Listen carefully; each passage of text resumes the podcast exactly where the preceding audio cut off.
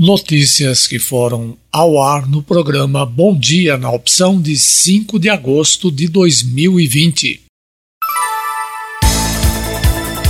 Boletim divulgado ontem pela Secretaria de Saúde de Rio Claro aponta 59 novos casos de Covid-19 no município, totalizando 2.996 casos. Dos novos casos, oito estão hospitalizados e os demais em isolamento domiciliar. O número de pacientes internados é 85, incluindo casos suspeitos, sendo 35 em leitos públicos e 50 em leitos particulares. Deste total, 24 pessoas estão em UTI, com 16 internações na rede pública e 8 na rede privada. O município mantém 84 óbitos confirmados e tem um em investigação. Até o momento, 1.974 pessoas se recuperaram da Covid-19 em Rio Claro. 107,9 Opção FM. Bom dia na opção. Equipes de resgate buscam hoje desaparecidos após a enorme explosão que devastou a área portuária de Beirute, capital do Líbano. A tragédia de ontem deixou mais de 100 mortos e 4 mil feridos e 100 desaparecidos, segundo estimativa da Cruz Vermelha Libanesa. Hoje ainda há fumaça saindo do local da explosão segundo a Associated Press. As principais ruas do centro da cidade amanheceram cheias de escombros, com as fachadas dos edifícios destruídas e veículos danificados. Imagens de drones mostram que a explosão atingiu silos de trigo que ficavam no porto. Estimativas iniciais indicam que cerca de 85% dos grãos do país, que são majoritariamente importados, estavam armazenados nos armazéns que foram destruídos. A suspeita é que a explosão tenha partido de um armazém que guardava nitrato de amônio, um tipo de fertilizante com grande potencial explosivo quando exposto a altas temperaturas. O presidente Michel Aoun disse ontem que é inaceitável que 2.700 toneladas de nitrato de amônio fossem armazenadas por seis anos em um depósito sem a segurança necessária. Apesar de o país já ter sido alvo de terroristas e viver um período de instabilidade política, não há evidência de que se trate de um atentado terrorista. Você está ligado na melhor opção, 107,9 Opção FM. Bom dia na opção.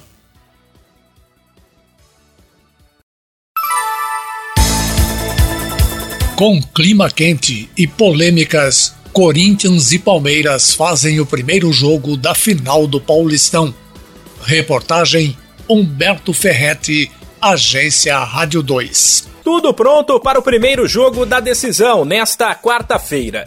Nove e meia da noite no horário de Brasília. O Corinthians recebe o Palmeiras em Itaquera. Como o final já é cercada de mistério, ainda mais agora durante a pandemia. Com treinos totalmente fechados, é difícil cravar as escalações. Mas tudo indica que o Corinthians será o mesmo que venceu o Mirassol e que o Palmeiras terá Luan na zaga, no lugar de Felipe Melo, machucado. Uma coisa, porém, dá para garantir: o jogo será tenso. Isso porque as polêmicas já começaram bem antes de a bola rolar, para azar de Rafael Klaus. O árbitro da partida também terá os holofotes voltados para ele. Klaus não expulsou o lateral Fagner do Corinthians por uma falta grave no jogo contra o Red Bull Bragantino. Depois, como árbitro de vídeo no duelo entre o Timão e o Mirassol, sugeriu a revisão de uma entrada dura do meia Juninho da equipe do interior. Resultado: o atleta do Mirassol, num lance parecido com o de Fagner, foi expulso. As teorias sobre um suposto favorecimento do Corinthians se espalharam pelas redes sociais, por exemplo, e chegaram até o Palmeiras. Em entrevista à TV Gazeta, o ex-zagueiro Edu Dracena, agora assessor técnico do Verdão, pressionou e disse que o clube está esperto. A gente espera que essa final seja resolvida dentro de campo, só entre os jogadores e não ter extra-campo para possa vir atrapalhar e, e até mesmo vir manchar o campeonato. Até agora foi feito de uma forma bem tranquila. Né? A gente sabe que é, o Palmeiras vai estar preparado para dentro de campo e fora de campo porque foi acontecer, porque a gente sabe que futebol infelizmente tem algumas coisas que você acaba vendo que você acaba duvidando de muitas coisas, entendeu? Então a gente tem que ficar esperto e a gente vai estar preparado aí para dentro e fora de campo para essa grande final de campeonato. Já em entrevista coletiva, o volante corintiano Gabriel, que defendeu o Verdão no passado, disse que as reclamações sobre a arbitragem sempre vão existir.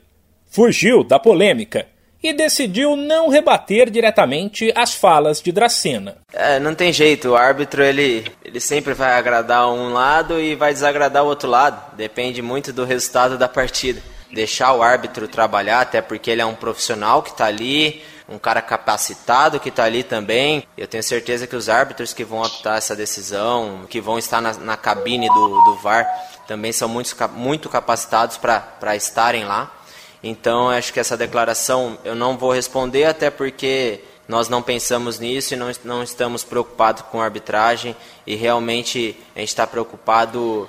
Preocupado não, a gente está concentrado no que o Corinthians vai fazer em campo. Como se não bastasse, até as medidas de prevenção contra o coronavírus criaram polêmica. O Corinthians, como tem mantido os jogadores concentrados e já testou os atletas há alguns dias, decidiu que não faria novos exames antes dessa partida. Muita gente no Palmeiras não gostou, mas o Alvinegro rebateu com a alegação de que quem tinha que fazer uma nova rodada de testes era o rival, que não tem confinado o elenco. O Verdão, por sua vez, realizou novos exames na segunda-feira. Para o volante Ramiro, do Corinthians, esse é mais um fato que esquenta as coisas fora de campo mas não será levado para dentro das quatro linhas. Esse tipo de questão a gente deixa mais para o extra-campo, extra-clube, a gente tem que estar tá focado no nosso papel, no nosso trabalho, que aí é campo fazer um bom jogo e não tenho dúvida nenhuma de que isso é um, uma situação que não vai interferir no nosso trabalho, na nossa concentração, na nossa preparação para esse jogo, para esses dois jogos da final. A gente vai, como equipe, está muito concentrado, é, estudamos muito a equipe deles, sabemos a forma que a gente deve se portar contra eles para que pós segundo jogo a gente consiga aí se sagrar campeão. Por fim, tem a fala do técnico palmeirense Vanderlei Luxemburgo, que quer mais trabalho, mais bola e avisa que tudo o que aconteceu até agora, como a campanha ruim do Timão antes da parada, ficou para trás. E desde que eu cheguei aqui, eh, nós fomos na Florida Cup para poder ir lá para passar o tempo, não, para trabalhar e ganhar. Vamos para o Paulista para trabalhar e buscar as vitórias, né? Chegamos à final. Agora é trabalhar e buscarmos é, a conquista, assim como o Corinthians também quer conquistar o campeonato. Então agora é outra, é outra história. Agora são dois jogos finais, onde muda toda a história e nós colocamos na nossa cabeça. E são dois jogos finais. Para trás não me interessa. O importante agora é os dois jogos vêm pela frente. Vale lembrar que o jogo de volta da final do Paulistão será sábado no Allianz Parque, às quatro e meia da tarde. Cerca de 4 milhões e 400 mil brasileiros recebem hoje o auxílio emergencial. A maior parte, 3 milhões e 900 mil, é composta por quase todas as pessoas com direito ao benefício que nasceram em maio. Para elas, o governo vai depositar a primeira, segunda, terceira ou quarta parcela, depende de quando o pedido foi feito ou aprovado. Até quarta que vem, dia 12, será possível movimentar o auxílio apenas de maneira online, pelo cartão de débito virtual da Caixa ou pelo aplicativo Caixa Tem, que permite fazer compras no comércio com o celular. A partir da quinta, dia 13, será liberado o saque do dinheiro que sobrar ou a transferência para outro banco. Sem esquecer que o benefício é depositado em uma conta digital da Caixa aberta para cada cidadão. Além desses, mais meio milhão de brasileiros, aproximadamente, recebe o benefício hoje. São pessoas que nasceram em janeiro, fevereiro, março, abril ou maio e estão num lote extra, liberado no começo da semana. Todas elas ou tiveram o benefício negado lá atrás, mas recorreram e agora foram consideradas elegíveis, ou até começaram a receber o auxílio, mas tiveram o pagamento suspenso por algum momento, por conta de atualizações nos sistemas do governo. Para esses brasileiros, o dinheiro também poderá ser movimentado inicialmente de maneira online. E os saques e transferências serão liberados aos poucos a partir do fim de semana. Calendário completo está disponível no site da Caixa. Opção FM Música, Informação e Prestação de Serviços. Bom dia na opção.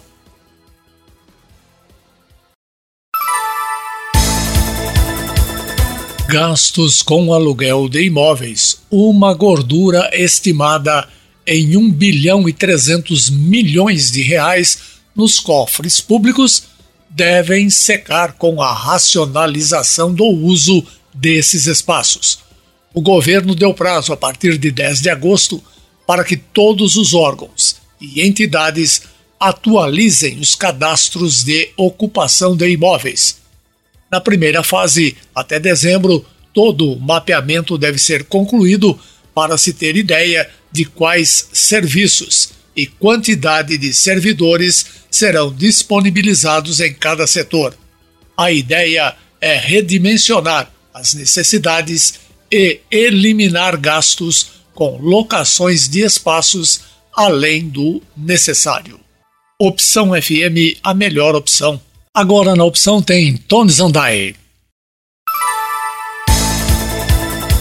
Presidente da Câmara defende a redução dos salários dos políticos durante a crise do coronavírus. Reportagem Humberto Ferretti, Agência Rádio 2. Salários dos políticos deveriam ter sido reduzidos por conta da crise. A afirmação foi feita pelo presidente da Câmara dos Deputados.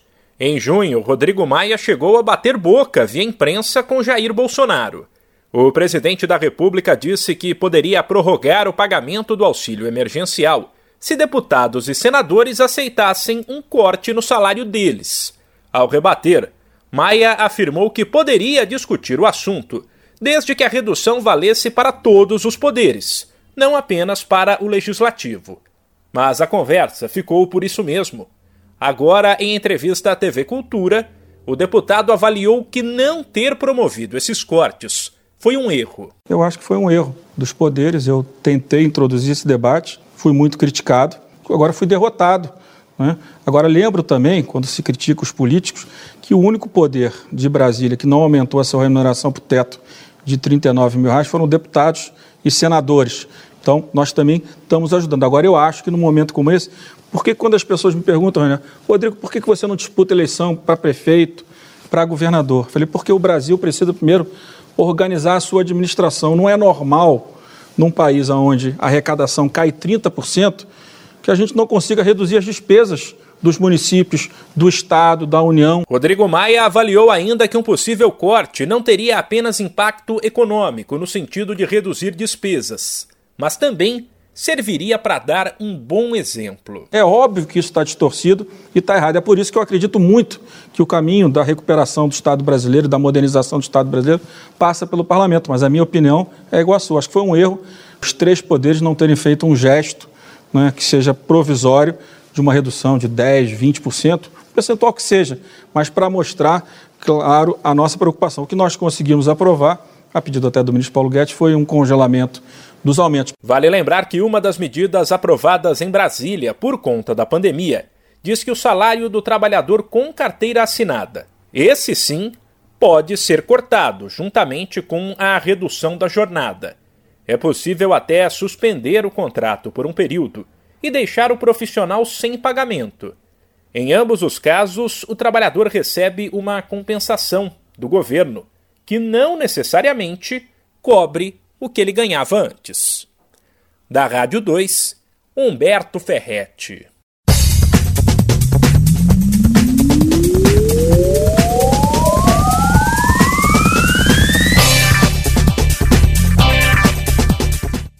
eu vou encerrando minha participação na manhã desta quarta-feira na programação da Opção FM.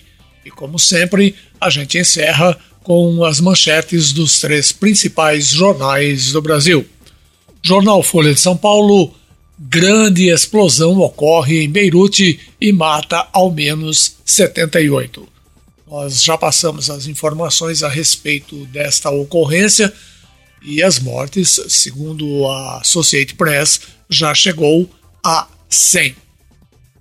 O jornal Estado de São Paulo também destaca a explosão em Beirute, mas coloca como destaque maior a matéria sobre a reforma tributária. A reforma tributária aumenta imposto de profissional liberal.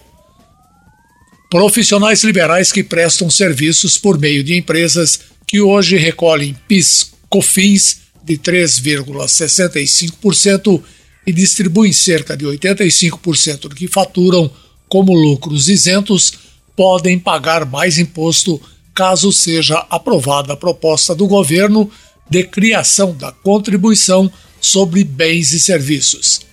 Escritórios de advocacia, contabilidade, assessoria econômica e de comunicação se mobilizam contra a CBS e principalmente contra a volta da tributação sobre lucros e dividendos, pagamentos que os acionistas recebem pelo lucro gerado.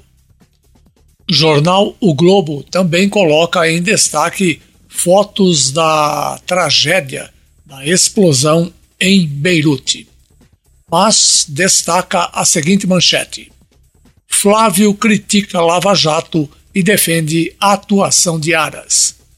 Eleito com discurso em defesa da Lava Jato, o senador Flávio Bolsonaro criticou a operação, afirmando que integrantes dela têm interesse político ou financeiro, e defendeu o procurador-geral Augusto Aras que trava uma queda de braço com Curitiba. Flávio admite agora ter dado dinheiro para que o ex-assessor Fabrício Queiroz pagasse suas contas, que ultrapassam 100 mil reais. O senador deixou claro também seu lado na polêmica disputa pela expansão de gastos do governo. Paulo Guedes terá de arrumar mais um dinheirinho para financiar políticas sociais e infraestrutura. Obrigado pela sua companhia, pela sua audiência, você que esteve conosco até agora. Continue na melhor programação, continue com a opção. Eu volto amanhã a partir das 8h30. Um bom dia para você na opção.